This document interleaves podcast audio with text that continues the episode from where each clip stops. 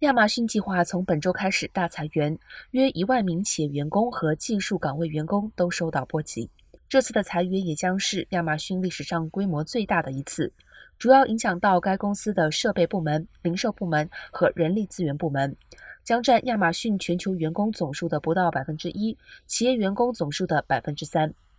亚马逊十月份公布的第三季度收益令人失望，这令投资者感到恐慌，导致股价下跌超过百分之十三。这标志着亚马逊的市价从二零二零年四月以来首次跌破一万亿元。